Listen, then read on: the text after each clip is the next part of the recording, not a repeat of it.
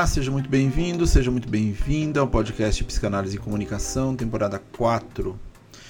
Meu nome é Sandro Cavalotti, eu sou psicanalista clínico, professor, escritor e comunicólogo, e aqui nesse espaço a ideia é trazer um pouco de psicanálise, mas com uma visão contemporânea, abrangendo novas formas de sofrimento.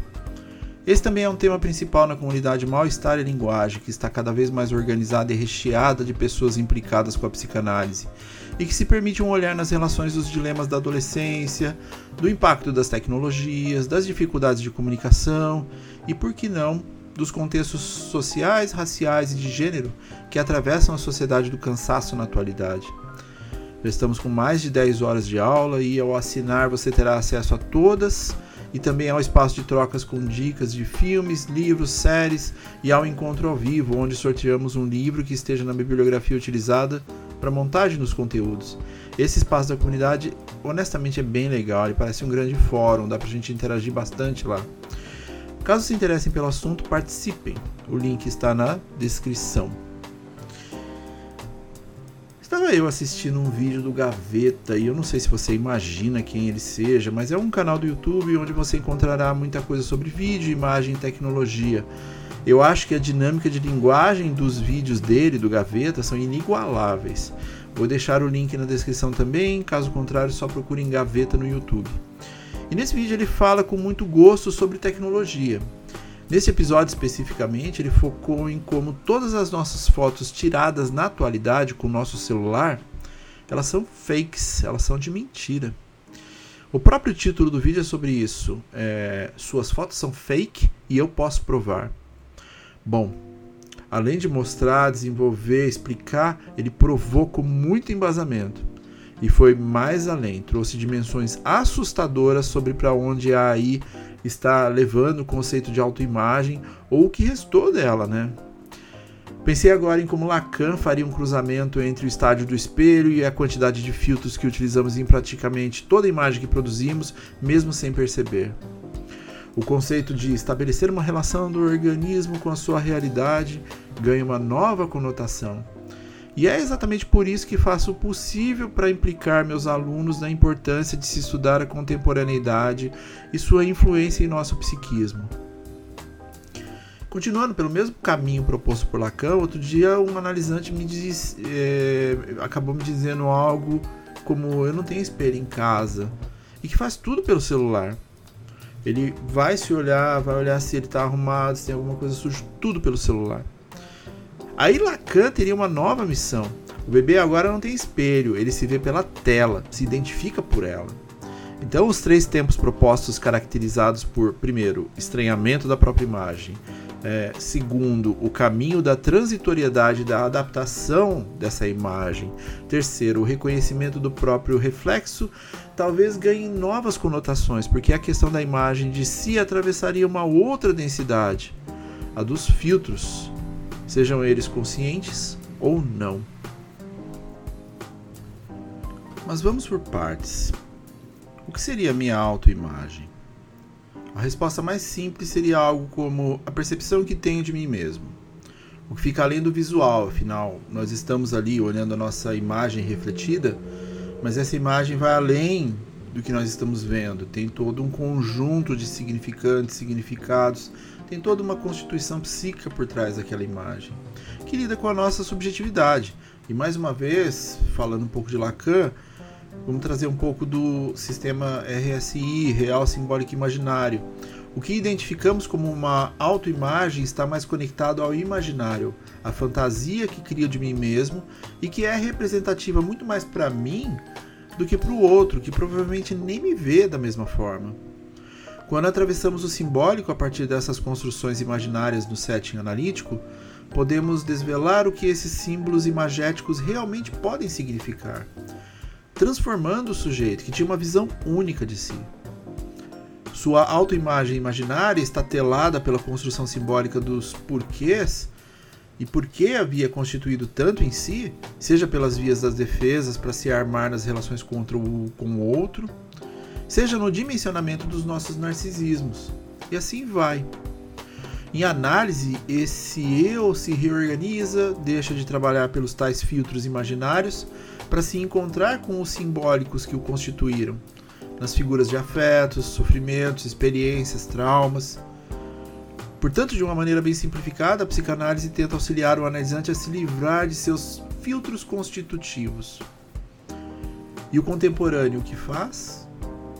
Disponibiliza uma quantidade incontável de novos filtros por um aparelho que se tornou uma extensão de nós, quase orgânica e pertencente ao nosso organismo. Quase como se fosse um novo órgão do nosso corpo. Ainda em análise, não é distante alguém dizer algo como: Me olhei no espelho e estranhei o que vi, estava diferente das fotos e dos vídeos. E claro, o espelho será colocado de lado, porque ele é a imagem refletida de nós. Diferente do espelho, a foto hoje já nos entrega um outro eu, uma outra visão imaginária. Já trabalhava com incontáveis mudanças de cores, nuances, sobreposições, para que seja entregue algo que nos agrade. Mesmo quem diz que não usa filtros já os está usando, porque a fotografia digital moderna tem esse direcionamento para atender mais uma vez a rede social. Uma foto já é trabalhada hoje para o Instagram, por exemplo. Eu falei Instagram. Por exemplo, e como sabemos, o Instagram quer o seu melhor, mesmo que não seja exatamente você. É como se já houvesse um Photoshop na câmera que trabalha em questão de milissegundos alguns elementos para entregar para nós uma imagem que, potencialmente, seja melhor que o real, que nos agrade. Mesmo que em muitos casos isso seja até impossível.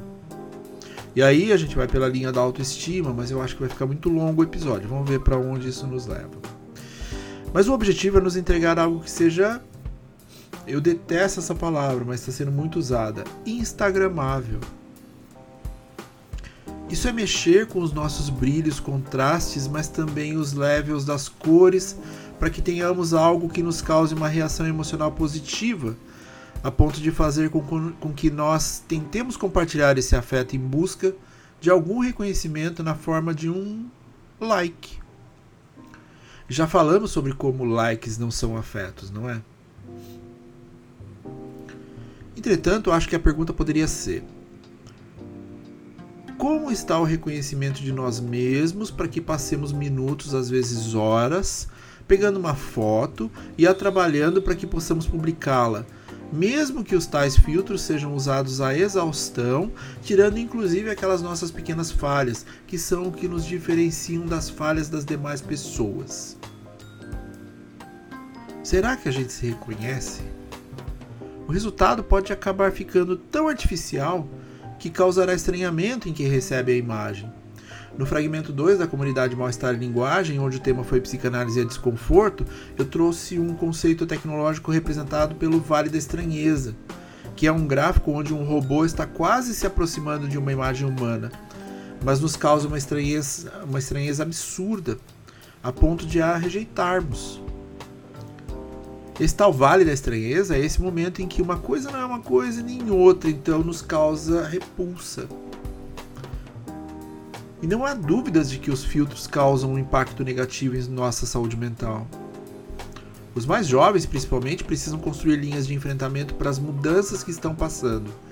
E hoje buscam respostas no celular muito mais do que imaginamos. O incremento e a exclusão de possíveis imperfeições com o uso indiscriminado já é uma realidade.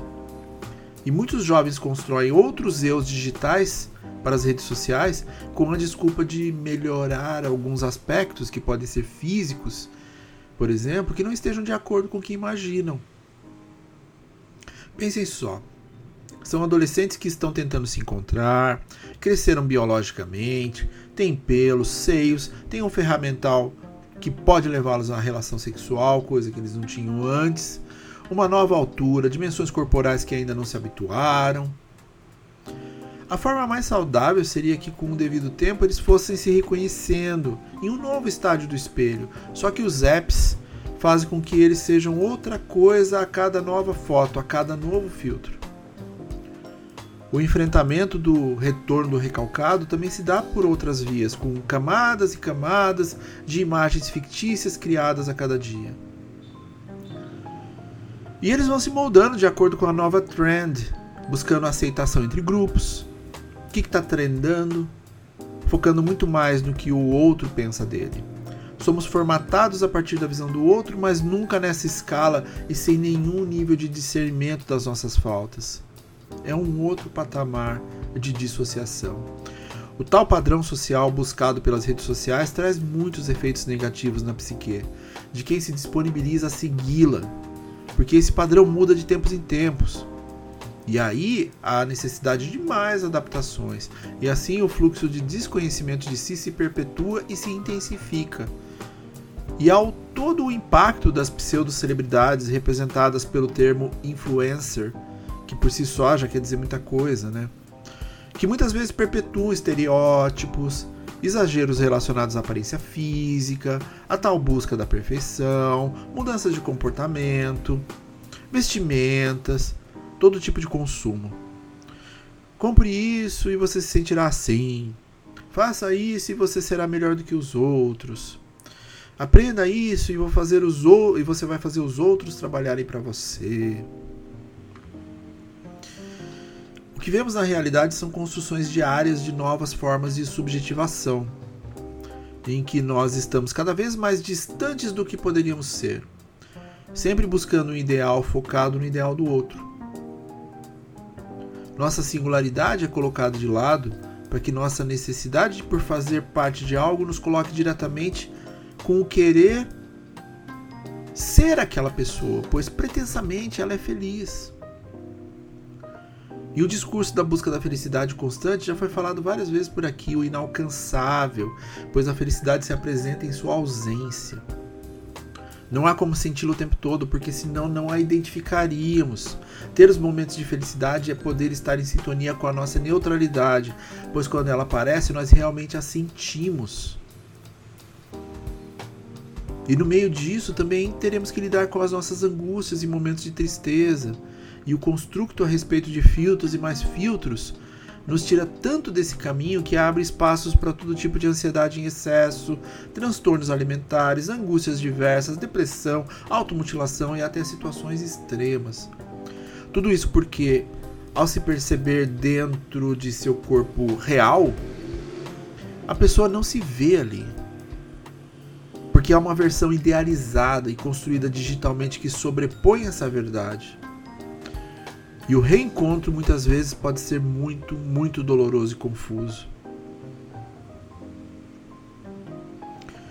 E a indústria da estética sabe muito bem como ganhar dinheiro com essa confusão toda, não apenas com os jovens, mas também passando pelo nosso envelhecimento, principalmente em relação às mulheres. A normalização do homem como alguém que pode envelhecer e a proibição e lembretes constantes de que a mulher não pode é extremamente doloroso para a psique feminina, envolvendo até questões de etarismo no processo.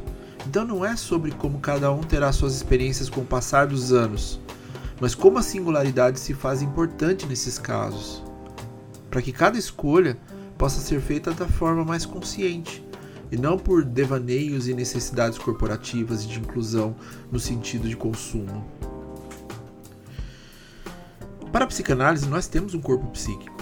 Em contraponto à nossa estrutura física, nosso psiquismo é um emaranhado de experiências, um lugar de inscrição do psíquico e do somático.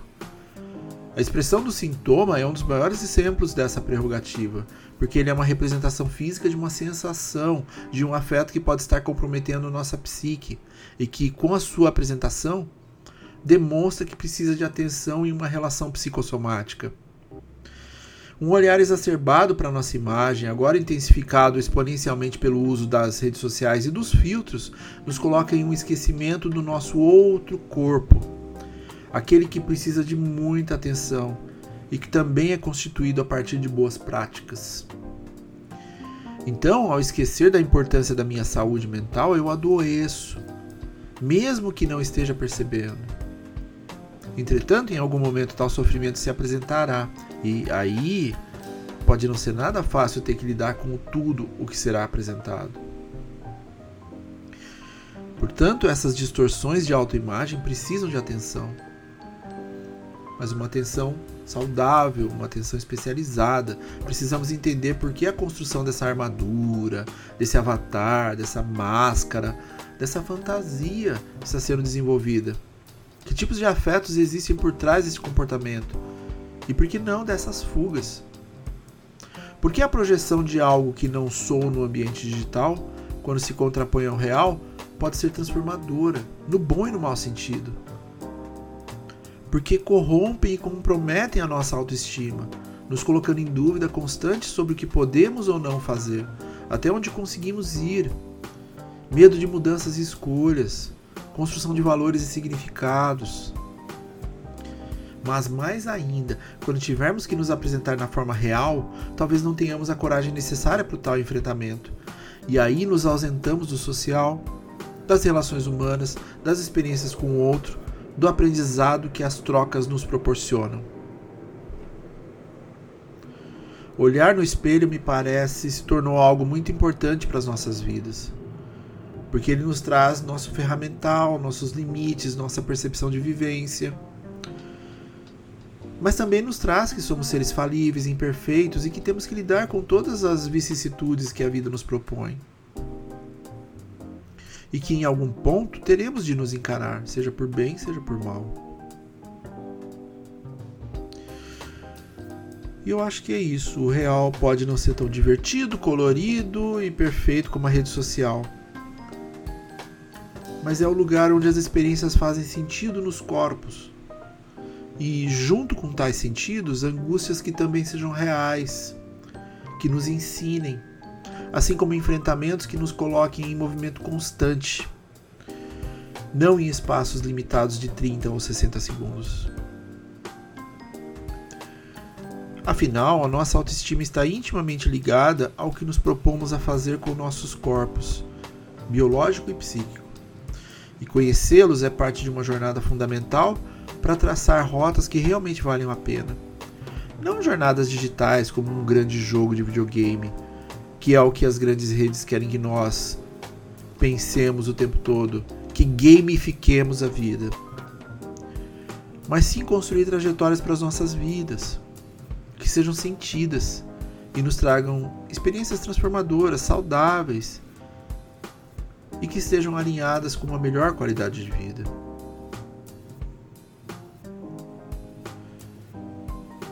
Nos vemos no próximo episódio. Um abraço e fiquem bem.